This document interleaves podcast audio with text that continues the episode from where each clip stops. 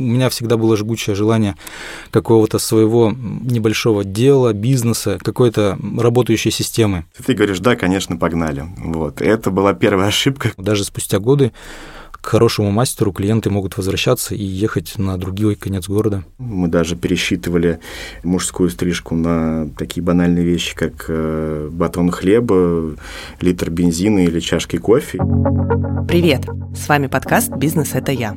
Подкаст Яндекс Бизнеса о малом предпринимательстве. В этом сезоне мы продолжаем путешествие по регионам, чтобы рассказать, как устроен малый бизнес за пределами Москвы. За последние несколько лет барбершопы стали очень популярным форматом, и во многих городах практически вытеснили классические парикмахерские, как место, где мужчины могут постричься. Сегодня мы решили поговорить с владельцами таких мест и узнать, действительно ли там наливают виски, как они находят клиентов и как устроен такой бизнес в целом. Герой этого выпуска – Эльман, владелец барбершопа «Бадди» в Екатеринбурге. Привет, меня зовут Эльман, и я руководитель своего барбершопа, называется «Бадди». Мужские стрижки – это наше основное направление, также есть направление обучения мужским стрижкам, делимся своим опытом с другими мастерами. И Александр, владелец барбершопа «Топ-чоп» в Сергиевом Посаде. А, меня зовут Щербаков Александр, у меня барбершоп в городе Сергиев Посад в Московской области. А, существует он примерно полгода. Ильман еще во время учебы на инженера начал искать дело, которым хочется заниматься. И не находил. Бизнес открыл в 2016 году, а до этого в основном было обучение. И во время обучения на инженера я работал в разных направлениях и оценивал, что мне нравится, но ничто не откликалось со мной вот таким образом, чтобы я понимал, что долго этим буду заниматься. Поэтому всегда был в мыслях, в поисках, и так получилось, что моя мама парикмахер, и она была со своим заведением, я там ей помогал на старте. И оценив, как вообще происходит процесс э, обслуживания людей, встречи, что есть разные услуги, разные категории людей даже, подумал, что в этом направлении можно развиваться. Сама идея барбершопа пришла случайно, то есть я не родился с мыслью о том, что это дело моей жизни. У меня всегда было жгучее желание какого-то своего небольшого дела, бизнеса, какой-то работающей системы я постепенно копил какой-то стартовый капитал. Не знал конкретно под что, но периодически копил. Волю случая обратил внимание на сферу красоты, сферу услуг. Мне это понравилось, освоив навык и сопоставив разные условия того, что там какое-то помещение мне понравилось, и оно подходило под мои условия, накопив стартовый капитал и овладев услугой, запустил свое дело, и сейчас уже оно стало стабильным и вот именно таким работающим механизмом. Эльман к бизнесу подошел последовательно, а Александр работал архитектором и решил открыть свое дело совершенно спонтанно. Начну сначала. Я архитектор профессиональный, и всю жизнь я этим занимаюсь, и не было идеи открыть какой-то параллельный бизнес. Идея возникла абсолютно случайно, спонтанно, можно сказать, классический русский вариант, когда ты получаешь телефонный звонок, и тебе предлагают открыть э, бизнес, и ты говоришь, да, конечно, погнали. Это была первая ошибка, которая... Теперь я уже понимаю, что это было неправильно. Ну, я архитектор с бородой, поэтому, наверное, борода стала основой для бизнеса. Но на самом деле нет, просто помещение, которое мы взяли в аренду, оно изначально, ну, по своей функции было салоном красоты идея открыть барбершоп, она ну, абсолютно была спонтанная, потому что был излишек площади, и мы решили как бы чем-то ее заполнить. Посмотрели, как бы в округе не было барбершопов, то есть в радиусе там примерно двух километров. И как-то эта идея, она прям сразу была принята в работу. Я бы про себя не говорил, что я очень частый гость барбершопа, и что я сам лично не вкладывал для себя какую-то вот ценность да, во всем этом. То есть для меня это изначально просто была стрижка. То есть я не имел какого-то опыта либо каких-то знаний э, в момент открытия. То есть да, у меня был в роли консультанта тот же барбер, который стриг меня там на протяжении последних там двух лет. Если бы он мне тогда сказал, что мы с ним будем обсуждать открытие нашего барбершопа, наверное, я бы посмеялся и сказал, что это полный бред, но как бы факт остается фактом, оно так случилось, и, в общем-то, в целом я этому рад, конечно. Наверное, здесь э, некий азарт появился э, привнести качество в Сергиев Посад, потому что ну, там откровенно есть конкуренция, но нет конкуренции в качестве. Хочется сделать это, ну, как минимум, лучшим барбершопом в городе, именно с точки зрения сервиса. Александр открывался с другом и партнером, а Эльман накопил на бизнес сам, но без поддержки близких тоже не обошлось. Мне помогали на каких-то разных этапах мои знакомые и родственники. Например, отец помогал очень по оформлению, по каким-то техническим моментам с электрикой, то есть какие-то мелкие-мелкие моменты это помогало экономить. А друзья помогали на старте приглашать, приводить э, людей, распространять, но непосредственно все риски и все какие-то вложения, усилий это и переживаний за дело, это вот лично моя была ответственность. Барбершопы часто выглядят как закрытый мужской клуб. Там тебя не только подстригут, но и, например, нальют виски. А девушкам туда вход закрыт. Мы решили узнать у наших героев, какая атмосфера у них, и действительно ли все так, как кажется со стороны. По факту оказалось то, что виски особо никто не наливает. В принципе, никто ничего не наливает, потому что это все-таки немножечко другой формат. Э, клиент, да, действительно приходит за услугой, да, действительно он приходит за общением, но не более того. То есть э, на этом все ограничивается. Что касается какой-то мужской атмосферы, ну да, она присутствует, то есть э, брутальный интерьер, если так можно, конечно, выразиться. Это ну, мужские темы при, при разговорах, это рок, преимущественно, либо какие-то там другие, там, фанк, сол, что-нибудь в таком духе. Вот. Ну, девушек, как бы, да, мы не, не, не пускаем, но двери для них открыты, скажем так. У Эльмана среди клиентов тоже иногда встречаются девушки. Вообще в барберской среде это не приветствуется, но у нас такое бывает. И мы это не афишируем, но это прям э, редкий почти что знакомые люди, то есть мы с ними знакомы до их визита. Поэтому в качестве какого-то супер исключения мы можем делать. Вообще барбершоп это больше, конечно, про клиента, то есть э, клиент мужчина, и услугу, которую мы оказываем, это мужская стрижка. Но если девушке нужна стрижка близко к мужской, то мы тоже можем ее выполнить. То есть в какой-то момент мы подумали-подумали, и почему нет? Элиман вместо создания классической барбершопной атмосферы сделал ставку на комфорт клиента и мастеров. И не прогадал. Вначале, по крайней мере, чтобы как-то отстрагироваться, отделиться от массы других салонов, первые барбершопы очень давили на мускулинность, на барную атмосферу, какую-то гаражную обстановку, все такое лофтовое, небрежное.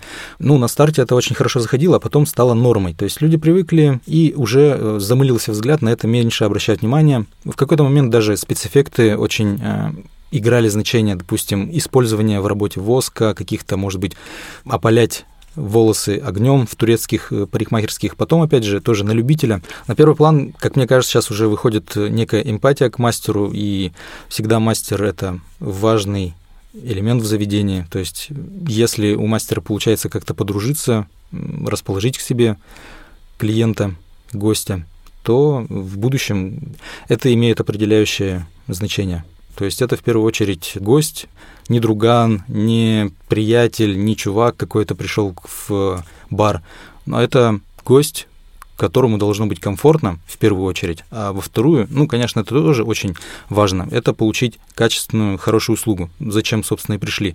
Но вместе с этим в приоритете это некий комфорт, что его ничего не должно как-то раздражать, одна из установок. Вторая установка – это уже взаимоуважение к себе. То, что если тебе что-то не нравится, приди, скажи, там, обсудим, то есть не держи в себе, не копи, то есть взаимоуважение к клиенту, к себе – Такие вот стандартные базовые установки. Почти у всех героев подкаста возникали сложности с поиском команды. У Александра дошло до того, что к моменту открытия у него не было ни одного барбера. Да, команда – это больной вопрос. Э, мы ищем их до сих пор и не прекращаем свой поиск. К моменту открытия уже самого барбершопа у нас не было ни одного барбера.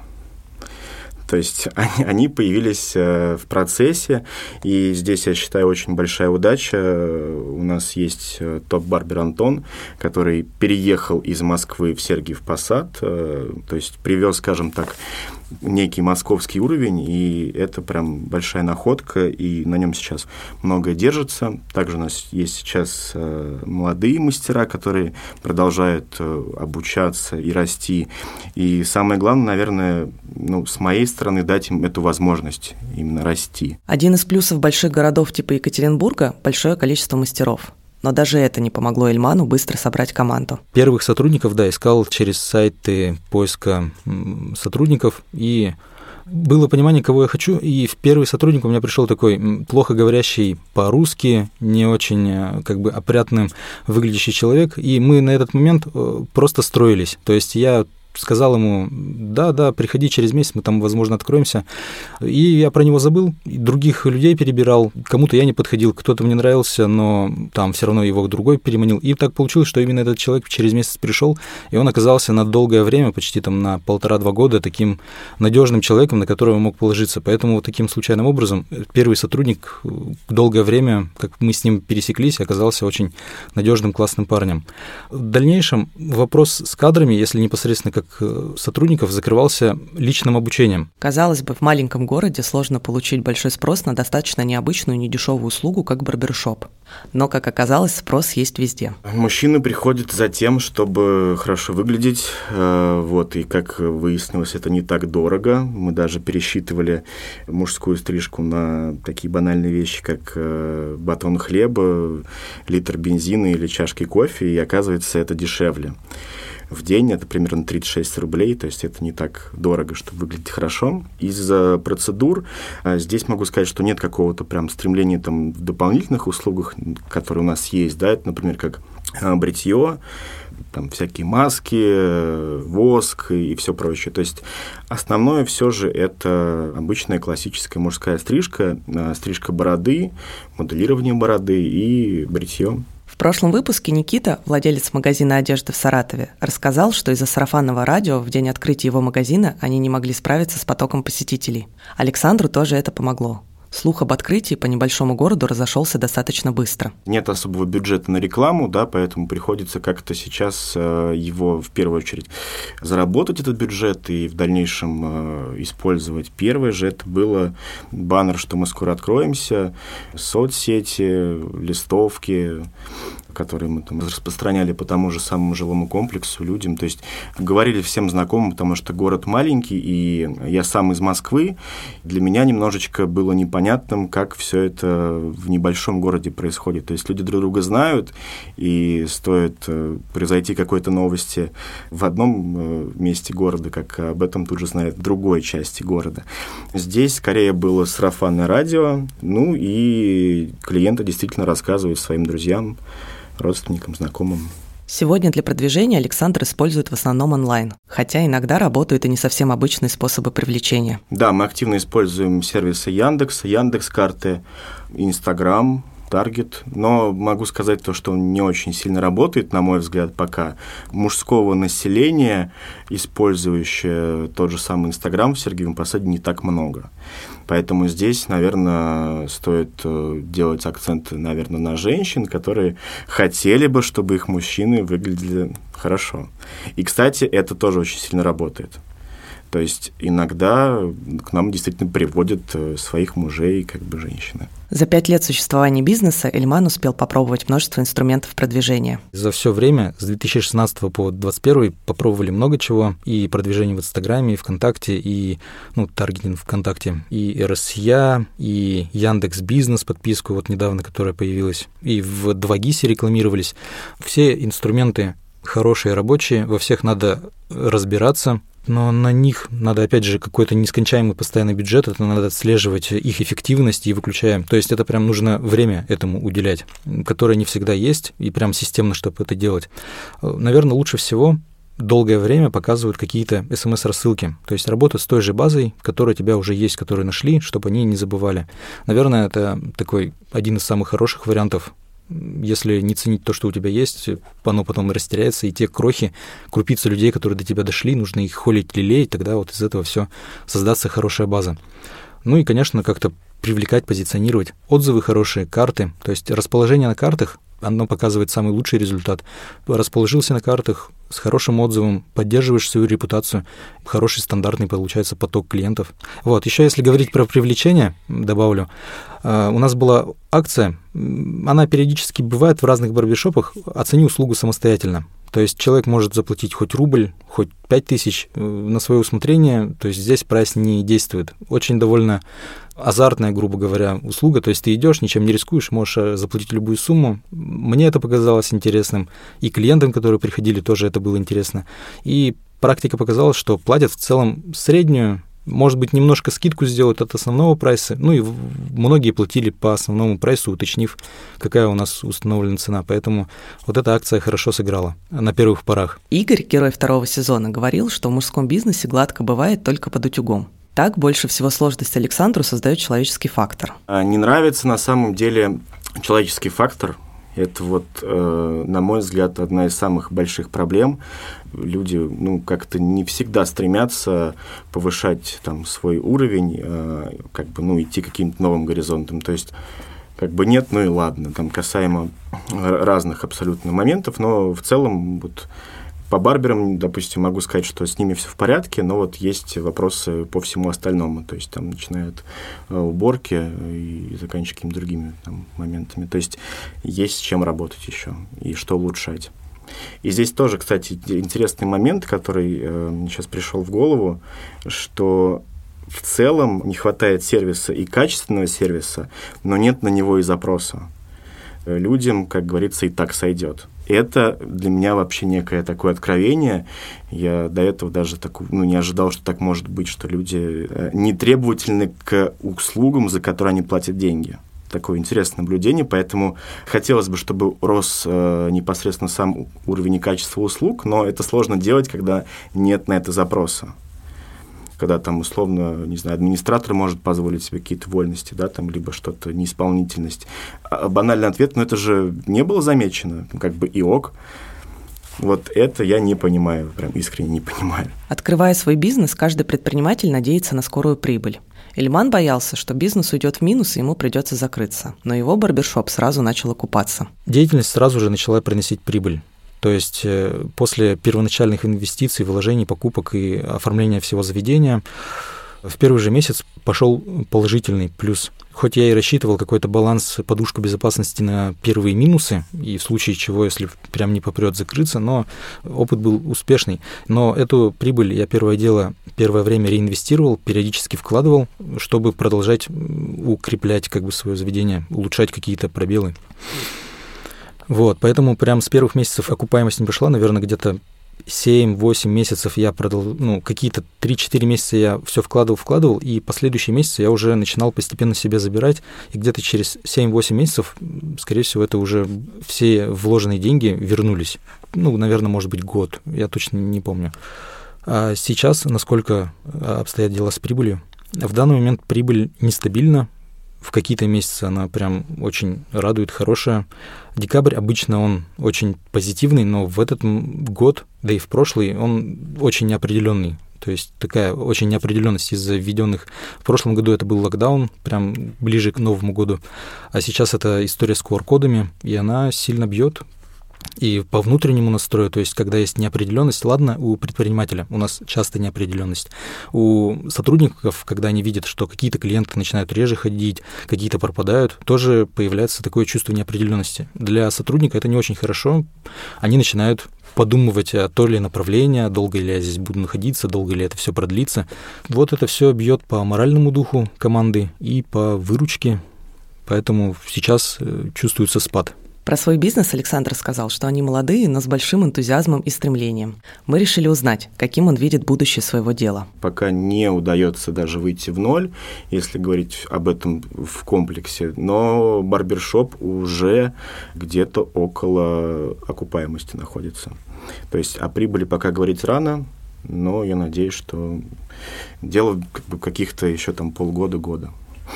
Я думаю, что да, здесь более интересная локальная история, потому что в Москве с этим э, нет проблем. То есть я бы сказал, что даже есть перенасыщение барбершопами, но от этого страдает качество, безусловно. Поэтому скорее нет, чем да. Э, наверное, все-таки это Подмосковье и какие-то очень такие локальные камерные истории, может быть, даже там всего, не знаю, на два кресла. Сейчас у нас э, их три. Если говорить о будущем, то, наверное, сначала бы я нашел э, мастера, подготовил бы его и уже после этого открывал под него непосредственно э, саму точку, потому что у нас произошло это от обратного, и это ну, не очень хороший опыт, но мы справились. Эльман уже успел попробовать разные варианты масштабирования. В итоге вторую точку ему пришлось закрыть. У меня мысли по масштабированию были и до текущего момента, то есть где-то 18-19 год. Я пробовал разные варианты. Вначале я попробовал филиал, то есть такую же точку открыть в другом месте, и понял, что это очень тяжело. Как я вообще обычно запускаюсь? То есть открываю какое-то пространство и как пехотинец иду самостоятельно туда работать, высиживать, потому что такого там инициативного, который будет просто сидеть за просто так, ну, не найти. Надо какую-то зарплату платить. А я так не обладаю каким-то огромным бюджетом, ну, собственно, сам это все и выполняю. Потом уже, когда какой-то там ручеек клиентов начинает э, дорогу пробивать к нам, и чувствуется, что начинают ходить люди, там уже можно какого-то за место себя человека поставить, который уже будет обслуживать людей. Вот. Но вторая точка показала себя... Это было тяжело на две точки работать. Может быть, мне навыков не хватило или какой-то системности, но, в общем, это было тяжелее у меня в итоге осталось одно заведение. Но желания открывать какой-то вторую филиал уже не было, потому что я понял, что это тяжеловато вот так вот контроль держать. Это нужна хотя бы маломальская команда, которые могут помочь. Распределить бюджеты на рекламу, найти хороших сотрудников, закупить оборудование, найти общий язык с клиентами. Все это требует времени и большого вовлечения в процесс. Мы решили узнать, остается ли у наших героев время на что-то еще. Ну, меня очень заряжает моя семья, дочка, то есть это прям моя радость. Чтобы быть в тонусе энергичным, так без фанатизма хожу в спортзал, пытаюсь в разных направлениях себя поддерживать, и физическое, и семейное, там, вот. Но в основном э, процентов 90 это все-таки парикмахерская вы наступаете на, на больное. Я, к сожалению, не умею отдыхать и э, очень хотел бы этому научиться. Вот. Потихонечку я, конечно, учусь это делать, но, наверное, самый лучший отдых для меня это сон, э, не знаю, прогулки, побыть э, в одиночестве, подумать. Ну и перемена деятельности. То есть как раз-таки я в какой-то степени для себя завел такую некую отдушину да, в виде барбершопа, который позволяет переключаться от основной деятельности. В работе, как говорится, 24 на 7, вот, поэтому и ночью приходится работать. Вот. Но что касается барбершопа, например, то это просто контроль, ну, не всегда, конечно, в том объеме, которым бы хотелось, направление, и, ну, каждые выходные я стараюсь быть в Сергиевом Посаде и непосредственно там все это э, контролировать. Но мне не нравится слово «контролировать» на самом деле, вот. Все-таки я больше за горизонтальную модель, то есть за некое партнерство, за то, чтобы люди сами чувствовали ответственность за свою работу. Вот. Но это пока самая сложная задача. А так, э, да, постоянно в работе. Напоследок мы решили спросить у Ильмана и Александра, что же такое быть предпринимателем в России. Ну, я не вижу для себя каких-то прям сильно сложных моментов. Нравится, конечно, отпускать довольного, счастливого клиента э, и после стрижки, и после обучения видеть благодарность сотрудников. Делать людей счастливыми, это громко, конечно, сказано, делать э, их жизнь лучше, да, то есть неважно, там это будет э, хорошая стрижка или хороший архитектурный проект. Здесь, э, как э, в любимом мной фильме «Мимино», герой Фрунзика Мукрчана говорил, что если тебе будет приятно, мне тоже будет приятно. Вот примерно, вот примерно это и приносит вот этот кайф. Сферу барбершопов в России можно назвать довольно молодой. Первый из них открылся всего 10 лет назад, но сейчас их уже больше 4 тысяч. И, как мы узнали, главное в этом бизнесе – это не дорогие кресла или голый кирпич на стенах, а качество и комфорт клиента, за который всегда отвечают люди. С вами был подкаст «Бизнес – это я». Подкаст Яндекс Бизнеса о малом предпринимательстве в России. Через неделю мы вернемся с новым выпуском. А пока ставьте оценки, пишите комментарии и делитесь своими историями о бизнесе. До встречи!